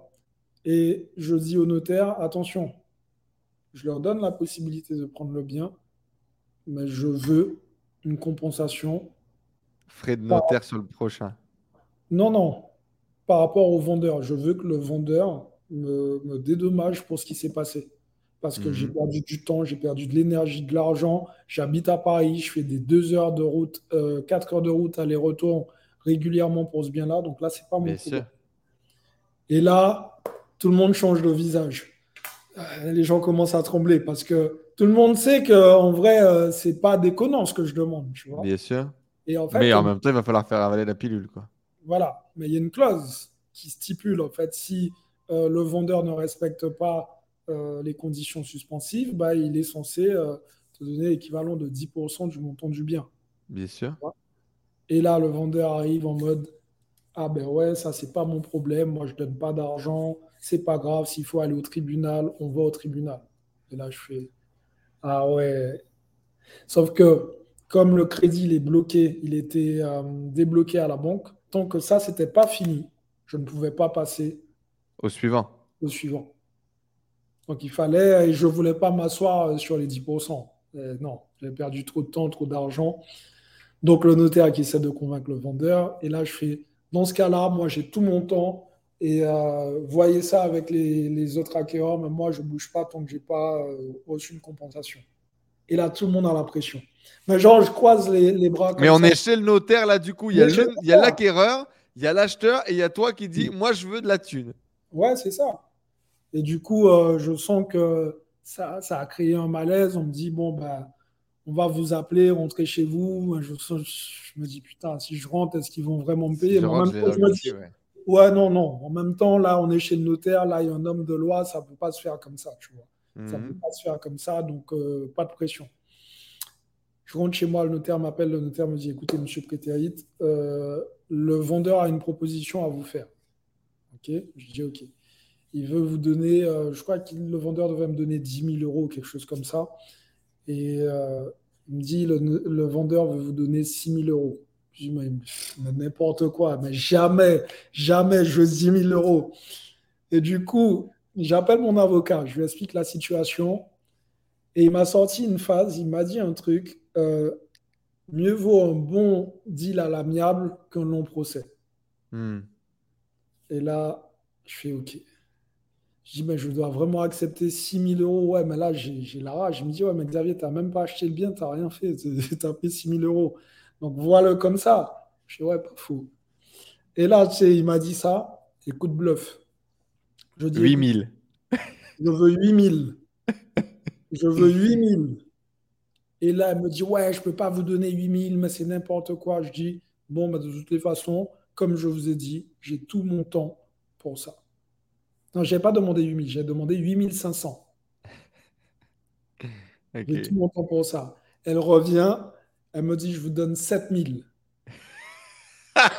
ah oui, là, après, c'est, là, c'est une guerre d'ego, là. Ouais, là, c'est une guerre d'ego, clairement. Et je lui note par texto, hein, elle m'envoie tout ça. hein. Elle me dit 7000, euh, ou sinon, vous me donnez 5000 sous la table et euh, je vous laisse avoir l'autre bien. Je vous dis, vous aurez jamais dû écrire ça par texto parce que moi, je ne rentre pas dans ça. Donc, quand je lui dis ça, c'est une façon de lui dire, écoute, j'ai une preuve que tu essaies de me soudoyer, de me faire faire des trucs bizarres, donc je peux aller voir mon notaire. Et là, genre, euh, elle me dit, OK, il faut que je parle à mon avocat. Et là, elle me dit, OK pour 8000.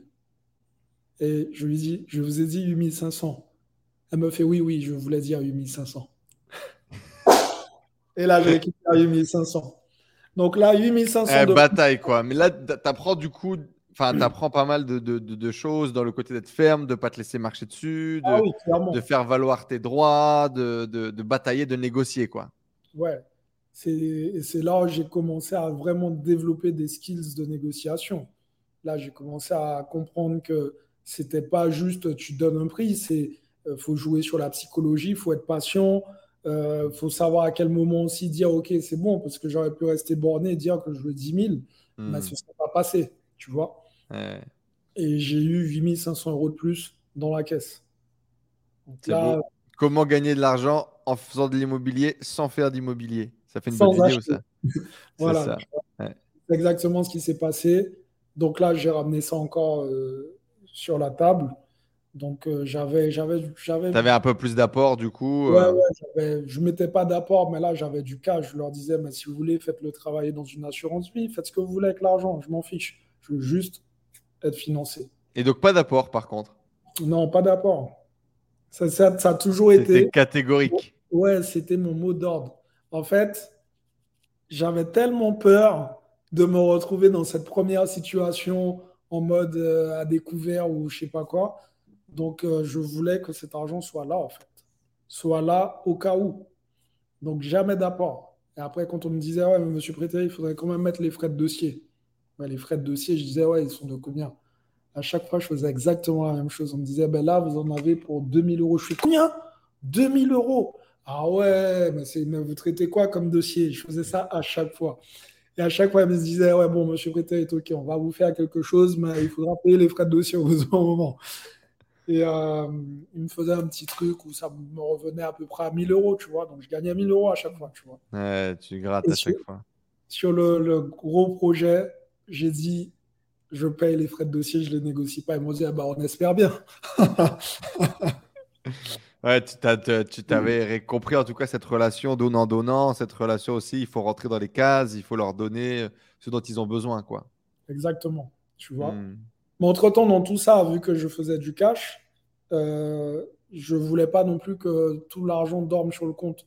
Donc, j'investis dans, dans, dans, des startups. OK. Dans une startup euh, qui, est, euh, qui est aux Antilles, qui a fait, qui a fait plus de 7000% entre le moment où j'ai investi là.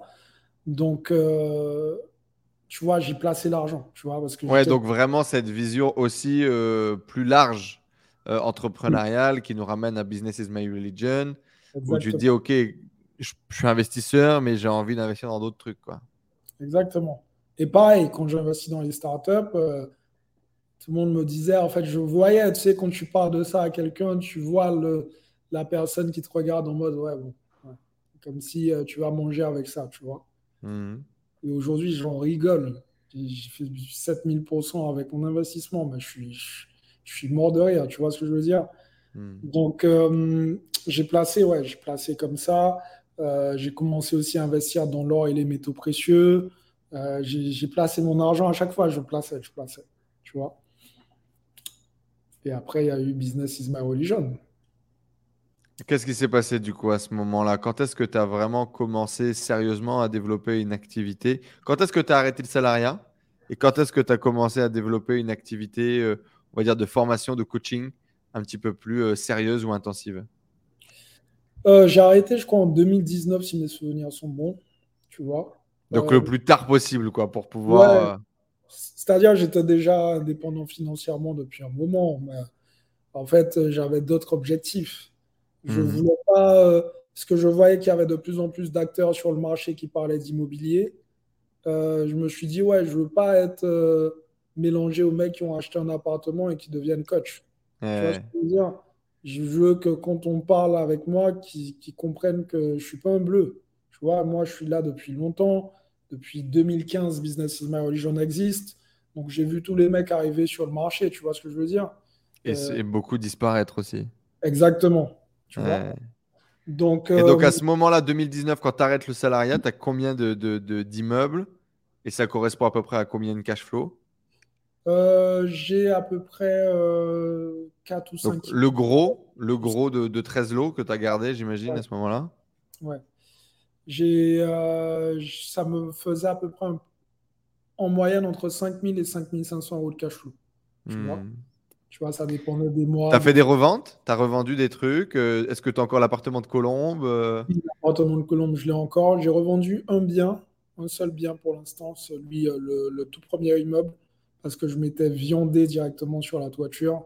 Plus de 70 000 euros, une erreur à 70 000 euros. J'arrête pas d'en parler parce que ça m'avait vraiment choqué.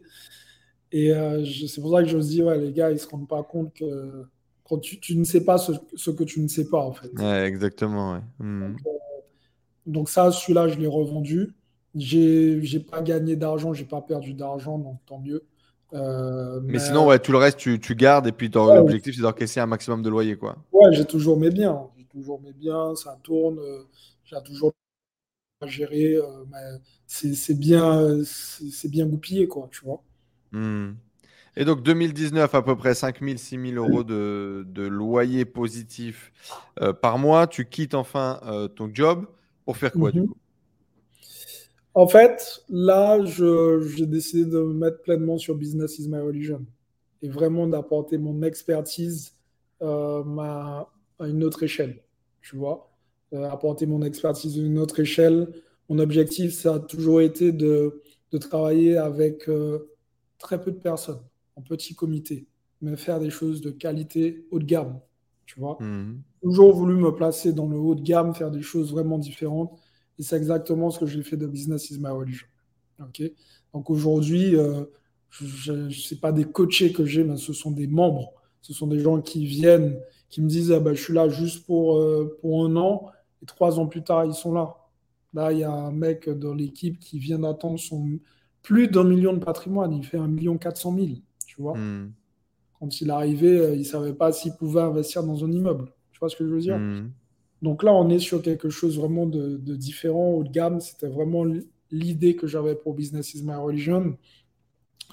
Euh, et après, transformer ma philosophie en anglais par la suite et faire exactement la même chose. Donc faire business, de Business is my religion une société worldwide, tu vois. Euh, ok. Tu vois, c'est vraiment ça l'objectif. ça, c'est un objectif, c'est une vision, quoi, encore à, à, réaliser. Aujourd'hui, c'est principalement en français? Pour l'instant, c'est en français, ouais. Hmm. Euh, mais là, je, je, switch de plus en plus avec euh, des, des, collaborateurs euh, qui, qui, parlent anglais. Donc, forcément, on tend vers ça. S'ils parlent anglais, ce sera plus simple pour eux de switcher en anglais sur des choses. Donc, donc on est sur ça, quoi. Vraiment. On est en préparation, ouais. Voilà. Et ça a été quoi, du coup, les, les, les, étapes de lancement et de développement de, bah, d'un business en, en, infoprenariat? Qu'est-ce qui a été compliqué? Qu'est-ce qui a bien marché pour toi? Je, et, là, je pense que cette partie-là te parlera beaucoup plus. J'ai, j'ai passé beaucoup d'étapes. C'est-à-dire que j'ai parlé de Business is my religion, mais avant, j'ai créé d'autres blogs, en fait. J'ai créé un blog qui s'appelait Style d'accro. J'expliquais aux gens comment s'habiller, euh, euh, être stylé et tout. J'ai créé un blog sur, euh, sur l'alimentation paléolithique, j'avais appelé Santé Paléo à l'époque, qui avait très bien fonctionné, mais j'ai cumulé beaucoup d'erreurs en fait. À l'époque, sur mmh. Style par exemple, le premier blog que j'avais, euh, j'avais 20 euh, 000 visites par jour et je pensais que c'était pas beaucoup. Tu vois, tu vois ce que je veux dire? Je disais, putain, j'ai 20 000 visites par jour, mais en fait, c'est que je ne savais pas monétiser. Il y avait plein de, mmh. choses que je, que je n'avais pas encore. Donc, j'ai appris tout ça. Et, euh, et c'est à ce moment-là, bah, quand j'ai eu Business is my religion, euh, je me suis dit, je ne reproduis pas les mêmes erreurs. Ok. Mmh. Et plus de temps pour bien structurer. Donc, au début, j'étais, euh, quand j'ai fait mes premiers blogs, j'étais en mode, ouais, je dois faire trois articles par semaine. Parce que bon, ceux qui, qui sont nouveaux dans le game, ils font des vidéos YouTube. En une heure, c'est plié à l'époque, il fallait écrire ton article, quoi. Tu vois Donc, euh, j'ai fait, j'étais en mode trois articles par semaine. Et après, sur Business is my religion, je me suis dit, OK, l'objectif, c'est de faire un bon article minimum par semaine. Si j'en fais plus, j'en fais plus. C'est pas grave. Hmm. Et euh, j'étais en mode quali, quali, qualité, qualité, qualité. Donc, à chaque fois, j'ai fait ça. Et euh, après, ça a switché on a commencé à être dans la vidéo YouTube. Là, je fais Ah merde. Là, ça veut dire il faut, euh, faut être en vidéo, il faut montrer sa tête. je me souviens, ma première vidéo YouTube pour Business is my religion, je me dis Écoute, il faut faire ce qu'il y a à faire. mets ta caméra, j'utilise mon Mac, je mets la webcam, l'image bien mmh. et je fais ma première vidéo, je la balance. Donc pourquoi le nom Business is my religion C'est justement parce que euh, j'ai investi dans plusieurs choses, tu vois. Et je ne voulais pas être cantonné en mode euh, c'est un mec qui fait que de l'IMO. Non. C'est le business qui m'anime en fait, tu vois. Hmm. Mais ma spécialité, c'est l'immobilier. Hmm. Donc voilà, j'ai fait ça, je fais une première vidéo. Donc on commence à voir d'autres acteurs arriver sur le marché, des gens qui s'inventent des vies, qui disent Ah ben moi j'ai ça, j'ai ça, j'ai ça. Et tu te rends compte qu'ils n'ont pas ça. Et, moi, je suis en mode, euh, ouais, mais moi, j'ai ce que j'ai, je l'ai vraiment. Venez me voir, en fait, les gars. Les gens, ils aiment les spotlights. Donc, euh, comme ça brille plus à gauche et à droite, bon, bah, tu vois. Et après, tu, te tu, tu, tu, te casses un peu les dents, justement, sur le marketing. Je sais plus si on était en off euh, tout à l'heure quand tu me disais que, justement, tu avais peut-être pris plus de temps parce que tu ne sais pas vendre du rêve ou tu n'arrives pas à mentir ou tu n'arrives pas à c'est ça. C'est le marketing en étant off, je pense. en fait, comme je ne sais pas vendre de rêve, ça je pense que ça m'a beaucoup fait défaut dans le marketing parce que pour moi, tu dois vendre ce que tu fais ou ce que tu as fait. Mais en réalité, euh, le, tu dois édulcorer un peu ce que tu as fait pour pouvoir mieux vendre. Il y en a, ils édulcorent euh, beaucoup, du coup, à ce moment-là, sur le marché. Ils édulcorer, ils inventent quelque chose, tu vois c'est différent. Donc, du coup, euh, ça, c'est un truc qui m'a fait défaut. Et au début, en tout cas, c'est ce que je pensais. Et puis, euh, à la fin, ça m'a servi. Parce que bah, j'ai eu des, des, personnes qui venaient me voir, des, des, clients qui venaient me voir en mode Ouais, Xavier, euh, bon, en fait, j'aime bien ton approche parce que tu dis la vérité, tu dis que mm. c'est beau et c'est ce qu'on aime chez toi, tu vois. Mm. Et là, je fais Ah, ah, il y a des gens qui commencent à. Ça commence à payer, hmm. ouais. Mais ces personnes-là viennent parce qu'elles se sont déjà cassées la bouche euh, chez les autres. Ailleurs, Donc je suis toujours en second plan, tu vois. Hmm. Et euh, je pense que le business en ligne a beaucoup évolué. Maintenant, les gens cherchent euh, tout ce qui est un peu plus réel, tu vois. Maintenant, j'essaie de vendre un petit peu plus de rêves aussi parce que je sais ce que j'ai fait derrière et je peux. Tu as appris à marketer mieux, à avoir peut-être plus confiance dans cette capacité à marketer, quoi. Exactement. Mmh. Tu vois Et euh, voilà, quoi, c'est un petit peu ça l'idée. Auteur de deux bouquins, du coup, un bouquin sur les KV parking, un bouquin sur l'immeuble de rapport. Pourquoi écrire un livre? Qu'est-ce que ça t'a fait? À quel point ça a été galère? Et à quel point aujourd'hui ça te sert? Et est-ce que tu penses que c'est un bon conseil? Alors, tu sais, euh, j'ai écrit euh, mon premier bouquin, KV Parking, je l'ai écrit. il y a un moment maintenant. Ouais, ouais, ça, je crois qu'en 2016, je ne sais pas si je l'avais déjà écrit. Maman, quoi qu'il arrive. Euh, Possible. Ouais, ça fait un petit moment. Et en fait, ce bouquin-là, je l'ai écrit parce qu'on m'a toujours dit euh, Ouais, c'est pas possible, euh, écrire un livre, c'est pour. voilà. J'ai écrit un livre fin. Mais mon premier bouquin, la première, le premier jet que j'ai fait, quand je l'ai envoyé en correction, on m'a dit Ouais, mais Xavier, tu peux pas sortir ça. Je dis Pourquoi? Mais, mais ça n'a ni queue ni tête en fait, pour la petite histoire, j'écrivais mon livre au boulot. J'étais au boulot et j'écrivais mon livre dès que j'avais 15 minutes. Dès que je me dépêchais pour finir mes tâches et j'écrivais euh, deux, trois phrases. Donc, sauf comme, comme je n'étais pas concentré, bah, des fois, il y avait beaucoup de répétitions. Je disais dix hmm. fois la même chose, tu vois. Et, euh, et, du coup, ce livre-là, j'ai pris quasiment euh, neuf mois pour pouvoir l'écrire. Truc de ouf. Donc quand je l'ai écrit, bah déjà j'ai eu une satisfaction euh, personnelle. Là, je me suis euh, dit vraiment, vraiment tout est possible. Si j'ai écrit un livre à l'époque où tous mes professeurs me disaient ouais que j'étais nul, euh, les gars allez lire mon livre, tu vois? Donc donc ça a ouvert le champ des possibles. Hmm. Et j'ai senti aussi que bah, ça apportait de la valeur en fait ce que je disais. C'était des conseils simples et efficaces et j'ai changé la vie des gens avec ça, tu vois j'ai un témoignage, à chaque fois que je regarde ce témoignage, euh, ça me donne la chair de poule. C'est un mec qui s'appelle Sarakis, qui est tétraplégique. Il m'a dit Tu as changé ma vie. Euh, parce que je pensais l'immobilier n'était pas accessible pour moi, puisque comme je suis euh, en chaise roulante, je ne peux pas monter aux étages ou ce genre de choses. Donc, du coup, bah, les places de parking, c'est vraiment un truc qui était adapté pour moi. Du coup, il a investi, il a, il a acheté plus d'une dizaine de lots. Euh, ils m'envoyaient des photos de famille et tout. Les mecs qui m'envoyaient des cadeaux. C'est, je me dis, waouh, avec un bouquin, c'est un truc, euh, ça coûte 20 balles, quoi, tu vois. Hmm. Et là, ça, ça a créé d'autres choses chez moi encore, tu vois. Et là, je me suis dit, OK, je vais écrire un deuxième bouquin qui sera axé sur les immeubles de rapport et un bout de mon histoire pour que les gens comprennent bien qu'ils peuvent tous le faire. là, dans, dans la façon dont j'ai rédigé le, le livre, je l'ai rédigé de la même façon dont je parle, tu vois. Je suis pas allé chercher des mots à la Molière pour complexifier le truc. L'immobilier est déjà suffisamment complexe, tu vois. Donc des fois, je dis ce qu'il y a dans ma tête, je, m'insulte moi-même, mais je l'écris dans le livre. J'ai hmm. vraiment tout écrit, tu vois. Et euh, là aussi, ça a changé beaucoup de vie. Il y a plein de gens qui ont investi grâce à ça, qui ont utilisé des techniques qui sont dans le livre, tu vois. Euh, donc, je pense que ça m'a, ça m'a tout simplement aussi donné de l'autorité dans mon domaine, clairement. Parce qu'il y a des gens qui ont écrit des bouquins, qui en ont écrit deux, on en a beaucoup moins. Euh, et c'est des bouquins pertinents, quoi. C'est sûr. Hmm. Ouais, c'était important de faire encore une fois de la qualité et, puis de pouvoir se positionner derrière. Quoi. Voilà. Et pour le deuxième bouquin, pour la petite histoire, euh, en 15 jours, je l'ai écrit. Quoi. Ouais, beaucoup plus rapide pour le coup. voilà. Hmm.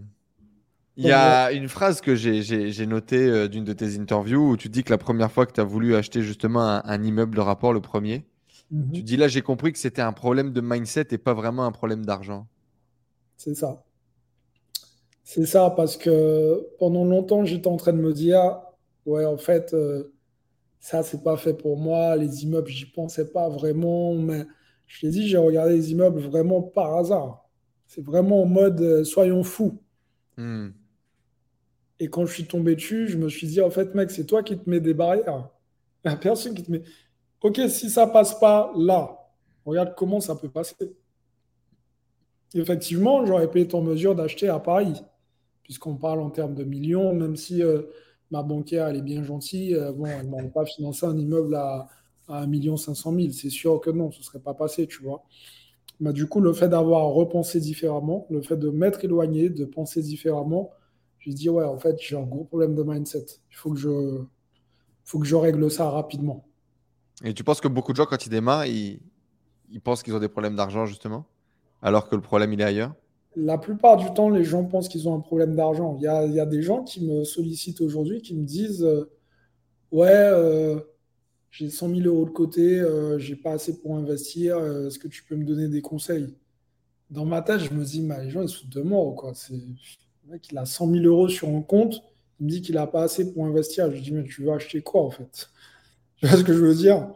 Et les gens n'ont tout simplement pas compris que c'est L'immobilier, c'est que tu, soulèves de la dette, tu t'enrichis par la dette. Et quand les gens vont comprendre ça, euh, ils vont se dire Ah, peut-être qu'il me faudra un peu d'immobilier. puisque on me prête de l'argent que je n'ai pas et c'est remboursé par quelqu'un qui travaille pour moi, entre guillemets. Hmm. J'ai un affaire à part ben, un peu d'humain, oui, mais il n'y a jamais rien sans rien. Avant de, revenir du coup à cet American Dream et à la réalisation de, bah, cet objectif, de ce rêve de venir euh, vivre euh, à Miami, mhm. euh, une question fondamentale dans l'immobilier, louer sa résidence principale ou l'acheter? Tu as fait une vidéo il n'y a pas longtemps sur le sujet. Est-ce que Père riche, Père pauvre avait raison? Est-ce qu'il faut acheter ou est-ce qu'il faut louer? Je pense que il faut pas avoir d'émotion sur sa résidence principale. Je m'explique. Hmm. À partir du moment où on n'a pas d'émotion dessus, qu'on la loue, qu'on l'achète, on doit être capable de changer le cours des choses. En gros, si tu as acheté ta résidence principale et qu'on te dit, bah écoute, ton taux d'endettement est trop élevé, tu dois être capable de dire, ok, bah, je la mets en location ou je la vends. That's it. Il faut que tu prennes la bonne décision financière, en fait, peu importe. Euh. C'est ça. Tu peux très bien acheter ta résidence principale et euh, et voir plus bas, en fait. Tant que ça ne t'empêche pas d'investir, ça fonctionne. Hmm. dire? Il faut juste que ça fonctionne. Il n'y a pas de. C'est pas blanc ou noir, en fait. C'est. c'est blanc cassé peut-être, tu vois. Tu, vas chercher, tu, Et donc, c'est pas forcément un passif, une résidence principale pour toi? Pour moi, je le vois pas vraiment comme un passif. Parce que Aujourd'hui, comme je dis, tu, tu, fais l'acquisition, tu soulèves de la dette avec de l'argent que tu n'as pas. Mmh. Tu vois ce que je veux dire? Donc, je ne le vois pas comme un passif. C'est de l'argent que tu n'as pas. Tu achètes une résidence principale, disons 500 000 euros. Les 500 000 euros, tu ne les as pas sur ton compte en banque. Par contre, tu les rembourses tous les mois. Sauf qu'on sait tous que l'argent qui dort en banque, l'inflation, taux d'inflation, il est à 4% en France, bah, tu perds 4% tous les ans. Par contre, le fait de rembourser la banque fait que ça a plus de sens et ton, ton investissement prend de la valeur. Hmm. Ouais, donc dans tous les cas, tu gagnes quand même, même avec ta résidence principale. Bien sûr. Tu as dit euh, un, truc euh, intéressant. Tu dis, vous avez le droit de faire ce que vous voulez dans votre vie. Par contre, vous devez être libre financièrement. Tu penses qu'aujourd'hui, ça devrait être l'objectif numéro un de tout le monde? Oui, oui, parce que tu sais, le Covid nous a montré une chose. Il n'y a rien de sûr. Hmm. Il n'y a rien de sûr. Et j'ai vu trop de personnes après le Covid venir me voir et me dire Ouais, maintenant je veux investir parce que j'ai perdu mon emploi. Frérot, c'est trop tard. c'est quand tu avais ton emploi qu'il fallait investir. Là, tu viens me voir quand, quand tout est cassé. Qu'est-ce que je peux faire en fait? Non, tu vois? Donc, non, quand on est libre financièrement, on a le choix en fait avoir de l'argent, le luxe, c'est d'avoir le choix. Tu peux très bien avoir ton emploi et ça, on est OK, tu vois. Si tout le monde n'aspire pas à devenir entrepreneur ou, avoir une carrière d'investisseur immobilier de malade, mais par contre, pour moi, tout le monde doit être libre financièrement parce que tu ne dépends de personne. Et s'il y a un truc qui se passe mal, tu n'as pas la pression. C'est pour cette raison qu'après le Covid, on a eu beaucoup de suicides aussi des gens qui ont perdu leur emploi. Ben, si ces personnes étaient libres financièrement, elles auraient dit bon, allez, c'est pas grave, je peux circuler, euh, je vais trouver un autre job. avoir le choix, c'est ça qui a motivé tes, tes, actions à toi? Pouvoir avoir le choix et pas subir? Exactement, c'est ça, j'aime. J'aime avoir le choix en fait. Tu vois, tu arrives quelque part, tu veux manger un truc, tu manges, tu n'es pas en train de, de te dire ah, est-ce que ça va passer? Ça m'est trop arrivé, trop de fois. Je mets la carte bleue et là, je fais ça, je, je serre les fesses. là, je dis, c'est passé, c'est passé, c'est pas passé, c'est passé. on me dit, ah non, c'est pas passé. Ah, tu vois ce que je veux dire? Donc, j'ai connu ça. Et ça, quand c'est comme ça, c'est que tu n'as pas le choix.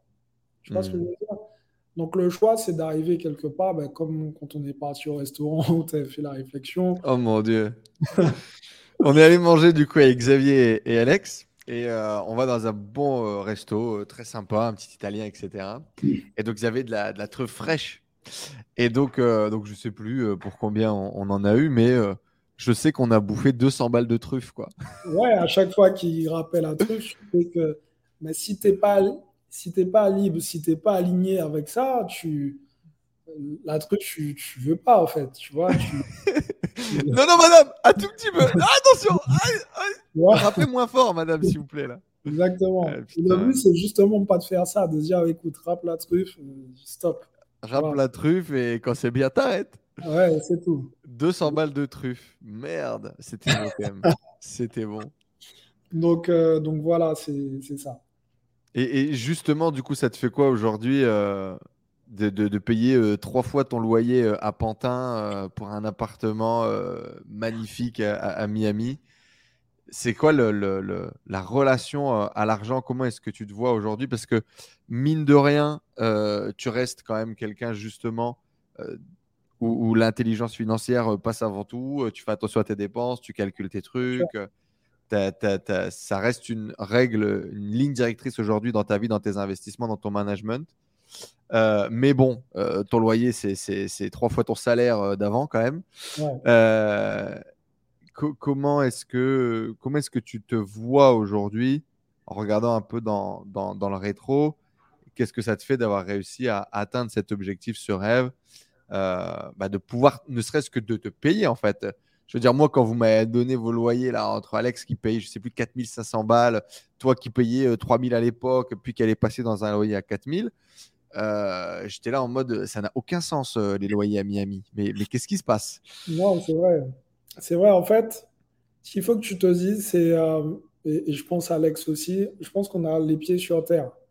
C'est-à-dire, effectivement, on a des loyers qui sont élevés, mais ça fait partie, je pense, des objectifs de, vivre. De vie plus qu'autre chose, là, ouais. Tu hmm. vois? C'est un endroit, en tout cas, où moi, je me sens bien. Euh, et quand tu te sens bien, bah, tu as juste un problème en moins, en fait. Hmm. Tu as d'autres problèmes à gérer. Et il y a un de mes montants qui, qui, disait un truc. La plupart des goûts, entre guillemets, disent euh, économie sur ton café, économie sur ça, économie sur ça, pour faire du cash. Mais en fait, bien sûr qu'il faut faire attention à ses finances parce que ça fait partie du jeu. Mais en fait, le but, c'est pas d'économiser, c'est comment scaler et gagner plus. Hmm. Tu vois Et à partir du moment où tu as la méthodologie pour gagner plus et scaler, ben, l'argent, c'est pas un problème. Tu vois Mais il y aura d'autres problèmes à gérer. Il y aura d'autres choses, euh, il y aura d'autres choses euh, sur le chemin. Et alors, du coup, ça, ça, fait quoi d'avoir réalisé cet American Dream et d'avoir pu t'expatrier aux États-Unis? Euh, C'est hyper compliqué, c'est très administratif, ça coûte beaucoup d'argent. Bien sûr. Euh... Pourquoi? Comment tu te sens? Ok, bah. Honnêtement, pour l'instant, euh, je pense que j'ai toujours pas vraiment réalisé que je l'ai fait. Hmm. Tu vois? Je suis je suis très prudent encore avec ça. C'est-à-dire, je, je suis dedans et ça m'arrive encore des fois de prendre la voiture et de me dire hey mec, t'es quand même à Miami, mec, tu vois? Ça hmm. m'arrive encore, tu vois? C'est, c'est-à-dire que je, je travaille, je continue à travailler dur sur mes différents projets, sur différentes choses, pour justement rendre ça chaque jour de plus en plus réel, en fait. Hmm. Tu vois, je, c'est, à chaque fois que j'accomplis une grosse action, que ce soit dans le business ou dans le fait d'aider quelqu'un, je me dis, OK, ça devient encore plus réel. Donc, je suis là, je suis vraiment content d'être là. Je suis, je suis, rempli de gratitude quand je vois les choses qui, qui se font. Euh, je me dis, ah ouais, putain, les États-Unis, c'est quelque chose. Quand, quand je vois le service, il y a, y, a des, y a des codes que, que je n'ai pas, en fait, qu'on n'a pas en, France, tu vois. Et quand je les vois là, je dis, mais les Américains, ils sont sur une autre planète, clairement. Tu vois Et parfois, il y a des trucs qui font qui sont, ils sont tellement, euh, c'est, tellement, ils sont tellement en retard sur des trucs comme les forfaits téléphoniques. Je me dis, ouais, les gars, les gars, on a un problème, tu vois. Donc, euh, pour moi, c'est, ça reste juste incroyable. Si, si je te dis pas que à chaque fois que je me réveille, je suis pas rempli de gratitude, c'est que je suis un gros mytho. Je suis, je suis super content. Euh, quand je prends mon café, je vais, je vais contempler ma vue euh, et, euh, et j'ai de l'énergie pour repartir. En fait, ça. C'est un rêve de gosse? C'est un rêve de gosse que tu as réalisé? Ouais, c'est un rêve de gosse, clairement. Tu vois. Là, j'ai juste pas encore pu prendre rendez-vous avec Jay-Z, mais pense que c'est une question d'année, tu vois. La Porsche 911, elle va arriver bientôt? Ben, Ouais, la Porsche 911 va arriver bientôt. Je pense qu'elle elle devra arriver normalement un petit peu. normalement, je, je m'étais dit que j'allais l'acheter l'année dernière. Mais euh, je pense que ce n'est pas le smart move tout de suite, puisqu'il y a beaucoup d'opportunités euh, euh, qui s'offrent qui à nous, businessment parlant, surtout en ce moment. Donc, pour moi, une voiture reste quand même un passif. Donc, j'ai encore. Et, c'est là où je sais que j'ai les pieds sur terre. C'est-à-dire que. Oui, parce que ça fait longtemps que tu aurais pu l'acheter et, tu préfères continuer à investir ton cash. Quoi. Exactement. Mais il y a, y a le fait de pouvoir et savoir si c'est le bon moment de le faire. Hmm. Je pense que pour moi, c'est pas le bon moment tout de suite. Donc, on fait l'argent travailler au max. Et eh ben top. Qu'est-ce qui a changé entre le, le, le, Xavier euh, qui prend son, son, premier job et qui a laissé ses rêves de côté parce qu'il est frustré, au mhm. Xavier qui, qui, vit sa meilleure vie euh, à Miami euh, avec son petit café à Brickell en regardant, sa, regardant la vue Je pense que ce qui a changé, euh, c'est le fait de te rendre compte que tout est possible. et de vivre, de l'intérioriser, quoi. Exactement. Tu vois, il y a une valeur que je transmets à mes équipes. Je leur dis tout le temps, ne me dites pas que c'est pas possible.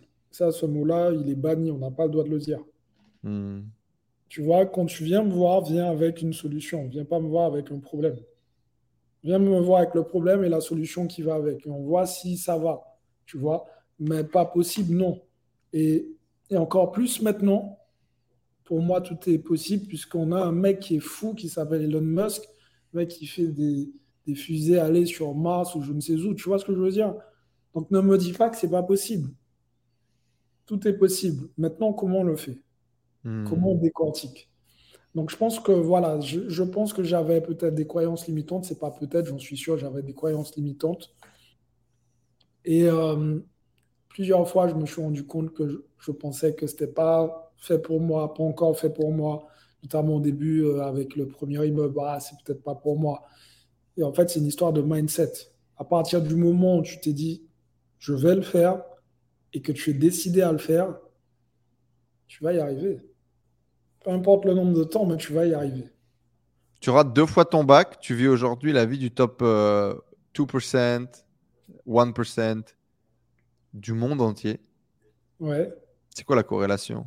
Qu'est-ce que tu as envie de dire à tous ces gosses qui, dans le système scolaire, ils sont en échec aussi et ils ratent peut-être euh, leur bac ou deux fois leur bac et ils se disent que qu'est-ce qu'ils vont faire de leur vie? Ils vont faire un job de merde et ils vont finir à, gagner un SMIC. Quoi.